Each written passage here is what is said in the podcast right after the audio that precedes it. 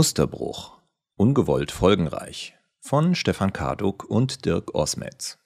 Hanoi, Anfang des 20. Jahrhunderts.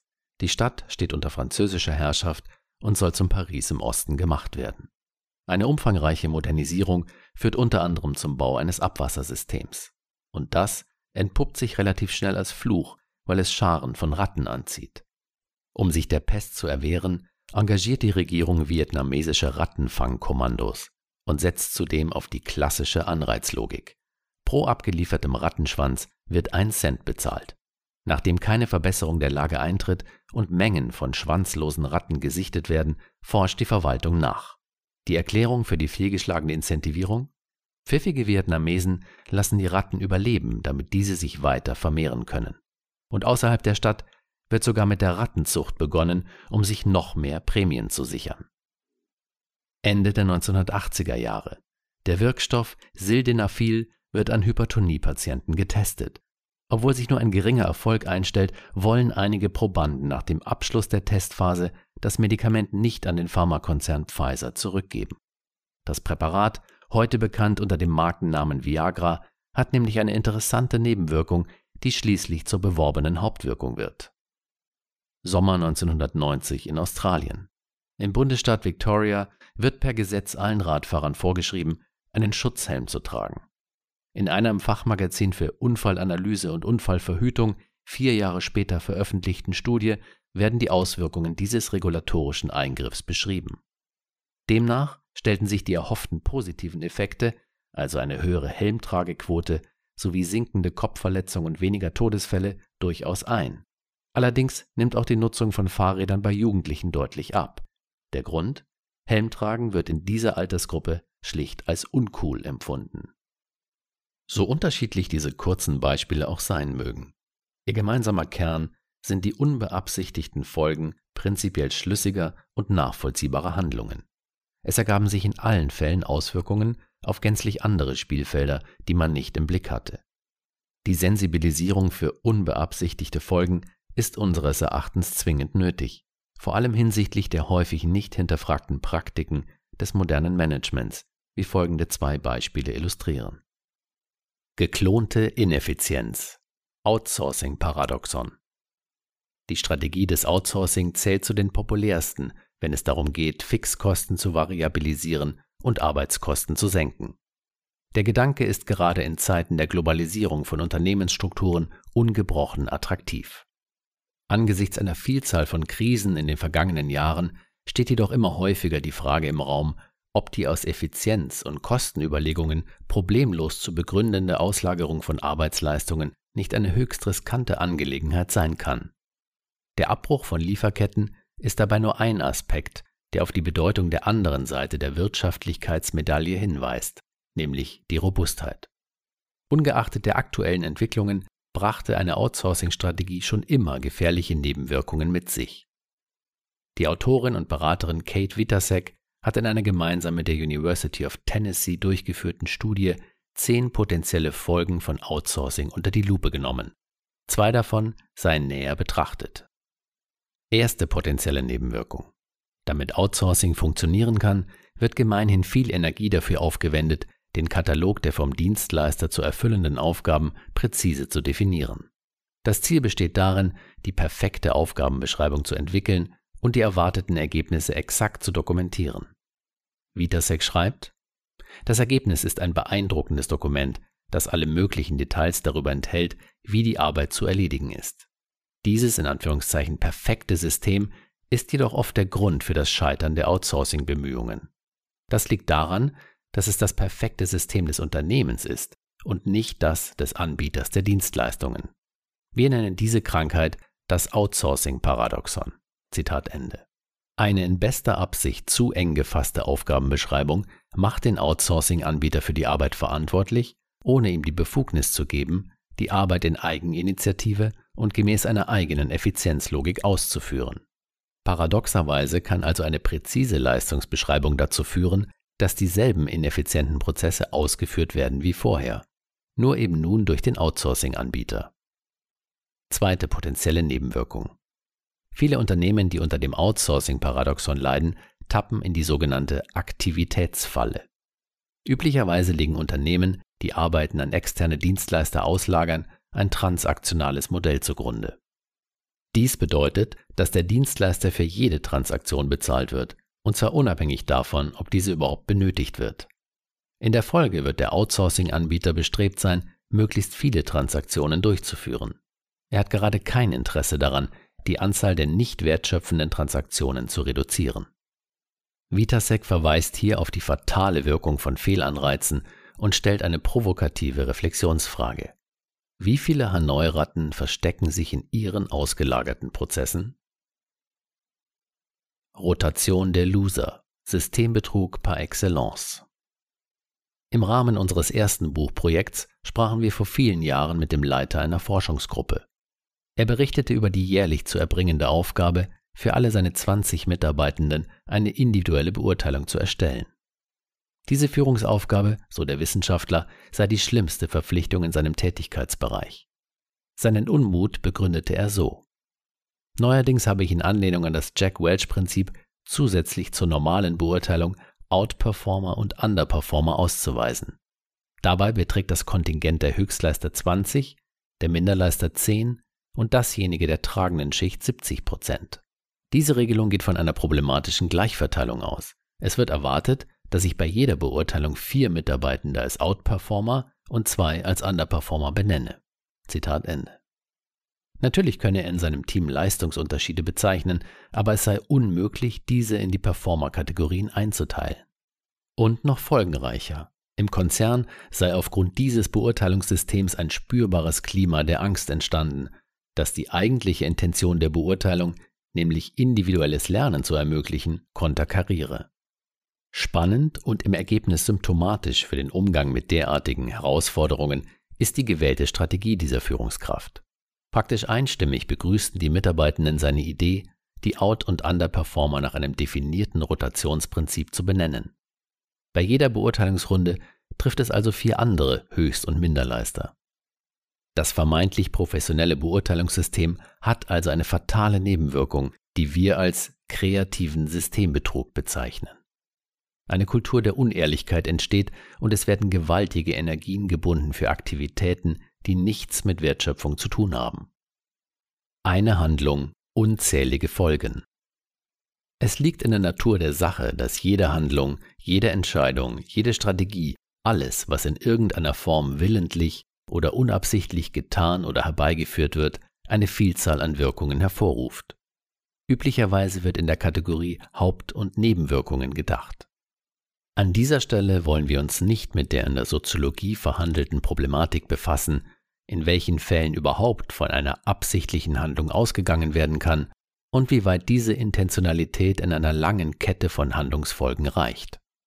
Wir beschränken uns auf die praxisrelevante Beobachtung, dass offensichtlich viele als professionell geltende Verfahrensweisen oder Methoden neben der erwünschten Wirkung, sofern sie denn überhaupt eintritt, unbeabsichtigte Folgen mit sich bringen. Wie sich anhand obiger Beispiele zeigt, können diese Folgen so beträchtlich sein, dass nicht mehr nur von Kollateralschäden gesprochen werden kann, die schlicht und einfach in Kauf zu nehmen sind. Es stellt sich also die Frage, weshalb unbeabsichtigte Folgen so häufig auftreten. Antworten finden sich in der Ökonomie und insbesondere in der Soziologie. Durch die kritische Brille hat der Soziologe Robert K. Merton 1936 in seinem wegweisenden Aufsatz The Unanticipated Consequences of Purposive Social Action geblickt. Ihm ging es vor allem um die Frage, weshalb unbeabsichtigte und zudem unerwünschte Handlungsfolgen auftreten. Einige der von Merton genannten Gründe. Erstens. Fehlendes Wissen. Es steht nicht genug Wissen zur Verfügung, um potenzielle Folgen zu antizipieren. Schon damals, knapp 90 Jahre vor dem Aufkommen der VUCA-Diskussion, weist Merton auf die Unmöglichkeit hin, alle Eventualitäten abzuschätzen. In einigen Fällen können wir die Grenzen des Spektrums möglicher Folgen hinreichend kennen und sogar die statistischen Wahrscheinlichkeiten der verschiedenen möglichen Folgen ermitteln, aber es ist unmöglich, die Ergebnisse in jedem einzelnen Fall mit Sicherheit vorherzusagen. Zweitens. Irrtümer. Sie treten unter anderem deshalb auf, weil gewohnte Handlungsweisen in der Vergangenheit zum Erreichen bestimmter Ziele geführt haben. Zugleich werden diese Handlungen durch ständige Wiederholung automatisch und unbewusst durchgeführt. In der Folge wird nicht mehr erkannt, dass Verfahren, die unter bestimmten Umständen erfolgreich waren, dies nicht unter allen Bedingungen sein müssen. Drittens. Zwingende Unmittelbarkeit des Interesses. Die beabsichtigte Folge einer Handlung rückt so sehr in den Mittelpunkt, dass unbeabsichtigte Folgen ignoriert werden. Der Wunsch oder auch der empfundene Zwang, eine bestimmte Handlung zu realisieren, führt gewissermaßen dazu, dass die Augen vor möglichen Konsequenzen verschlossen werden. Alle drei Aspekte lassen sich leicht mit dem aktuellen Geschehen in Organisationen in Verbindung bringen. Bezüglich des Wissens zeigt sich mehr denn je, dass eine exakte Folgeneinschätzung unmöglich ist. Denn je öfter nicht nur Risiken und Unsicherheiten im Spiel sind, sondern Unternehmen mit Situationen voller Ungewissheiten umgehen müssen, desto mehr erweist sich Planbarkeit als Illusion. Das ist hinlänglich bekannt, aber die Strategien rund um Risikomanagement oder neuerdings Risikotragfähigkeit zeugen von der ungebrochenen Hoffnung, sich durch mehr und besseres Wissen vor unerwünschten Folgen schützen zu können. Die beiden weiteren von Merton aufgeführten Gründe hängen eng miteinander zusammen. Stellen wir uns eine beliebige Change-Initiative vor. Thema und Zielrichtung sind austauschbar. In den allermeisten Fällen wird, trotz aller New Work-Rhetorik und wachsender Akzeptanz von Prozessen des Ausprobierens und Testens, an der traditionellen Veränderungslogik im Sinne des Dreiklangs auftauen, verändern, einfrieren festgehalten. Diese Idee war vielleicht in der Vergangenheit vielversprechend, aber sicher nicht mehr in der heutigen Zeit. Doch es gibt anscheinend Mechanismen, die dazu führen, wir sind beim dritten Grund, dass auch entgegen besserer Einsicht kein Kurswechsel erfolgt. Die typischen Muster. Das Management erwartet Haltungsänderungen innerhalb von drei Monaten, so illusorisch die Hoffnung auch sein mag, und so erwartbar die zynischen Reaktionen der Belegschaft sind. Der individuelle Bonus der Organisationsentwicklerin ist an die Summe der absolvierten Sprints geknüpft, egal ob und wie substanziell eine Veränderung hervorgerufen wurde. Oder es wird eine Blue-Chip-Unternehmensberatung eingekauft, weil sie dieselben Change-Architekturen in vielen anderen Unternehmen implementiert hat und zudem über Benchmarking-Studien verfügt. Obwohl diese Architekturen bislang nie funktioniert haben, zudem keine Involvierung der Mitarbeitenden geplant ist und Demotivation die absehbare Folge sein wird. Legitimationsdruck, Nebenwirkungen, wohin man schaut. Während der erste Grund, also fehlendes Wissen, zur Demut aufruft und eher eine Erklärung dafür ist, dass unbeabsichtigte Folgen niemals auszuschließen sind, verhält es sich bei den beiden anderen anders. Hier werden die Folgen des Handelns buchstäblich provoziert sei es wegen des Festhaltens an alten Mustern oder weil potenziell antizipierbare Konsequenzen ignoriert werden. Und wiederum lässt sich die Frage nach dem Warum stellen. Schließlich ist es unserer Meinung nach sinnlos, nach Schuldigen zu suchen oder davon auszugehen, dass ohne jeglichen Beweggrund unklug gehandelt wird. Eine schlichte Erklärung könnte lauten, weil es alle so machen. In der Tat weist der sogenannte Neo-Institutionalismus eine in den 1970er Jahren entstandene soziologische Theorierichtung darauf hin, dass sich Organisationen im Laufe der Zeit immer ähnlicher werden. Dieses Phänomen wird als Isomorphie bezeichnet. Die Angleichung geschieht deshalb, weil Organisationen recht homogenen Erwartungen und Zwängen der Umwelt ausgesetzt sind und nach Legitimation streben müssen. Daher darf es nicht verwundern, dass solche Methoden und Instrumente eingesetzt werden, die gemeinhin als professionell gelten, weil sie etwa an Universitäten und in MBA-Programmen gelehrt werden. Das entsprechende Denken reproduziert sich innerhalb der Managerzunft und führt zu dem, was Robert Merton als Irrtum durch unreflektierte Wiederholung des Bekannten bezeichnet hat. Vieles geschieht rituell, breit akzeptierte, legitimierte, kulturell wünschenswerte oder dem Zeitgeist entsprechende Praktiken implementieren sich gleichsam von selbst. So erklärt sich auch der Rückgriff auf Standardkonzepte in der Beratungsbranche. Zudem kommt es vor, dass Gesetze und staatliche Verpflichtungen keine Wahl lassen. Wenn, wie aktuell diskutiert, plötzlich Arbeitszeiten penibler denn je erfasst werden sollen, entfalten sich unverschuldet unbeabsichtigte Folgen. Werte wie Vertrauen und Eigenverantwortung können so in der Kultur ungewollt an Wert verlieren. Echte Reflexion, starke Gegenentwürfe. Es ist also schwierig, nicht in die Fallen der unbeabsichtigten Folgen zu tappen. Im Rahmen unserer Musterbrecherforschung haben wir allerdings gelernt, dass dies gelingen kann. Es beginnt, zunächst trivial klingend, mit Reflexion. Allerdings in einer besonderen Qualität, denn es geht um mehr als um ein ergebnisfokussiertes Nachdenken innerhalb des operativen Geschäfts. Man könnte sagen, Reflexion erster Ordnung. Die anspruchsvollere Version, Reflexion zweiter Ordnung, richtet den Blick konsequent auf die Nebenwirkungen der eigenen individuellen Muster, der Muster anderer und der Organisation. Wir arbeiten hier gerne mit der Metapher des Beipackzettels eines Medikaments. In Organisationen lauten die Pendants zu den Arzneien Strategien, Instrumente, Methoden, Routinen, Prozesse.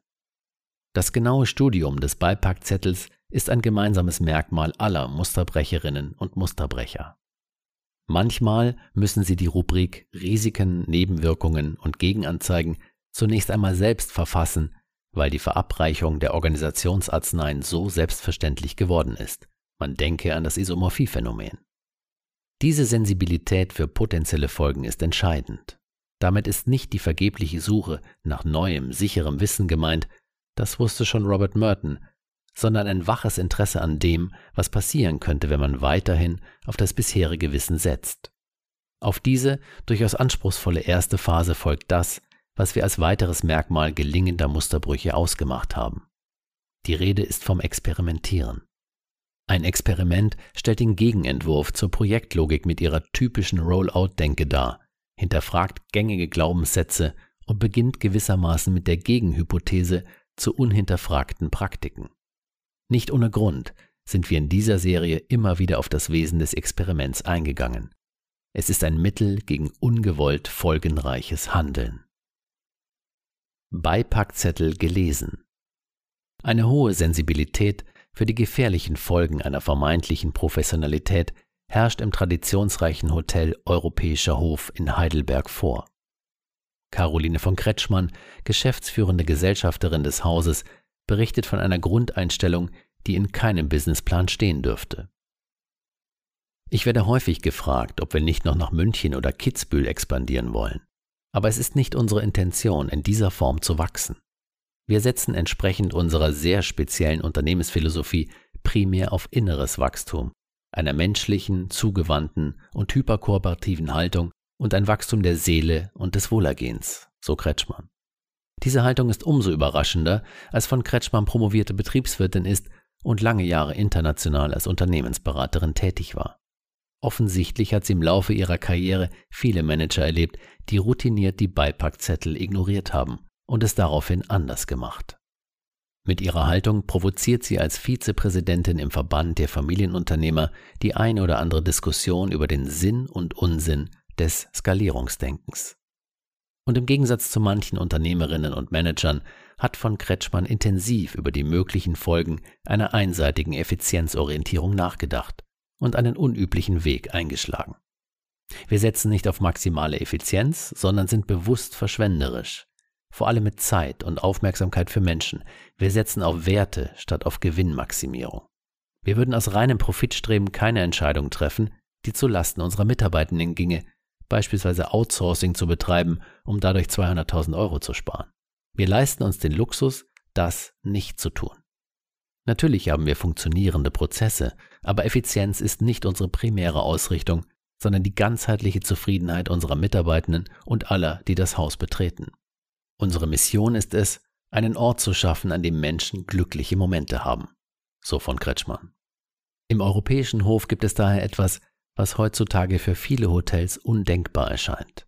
Eine eigene Wäscherei, Polsterei, Schneiderei, Malerei und eine Elektrowerkstatt. Mit festangestellten Mitarbeitenden, die seit Jahrzehnten im Betrieb sind.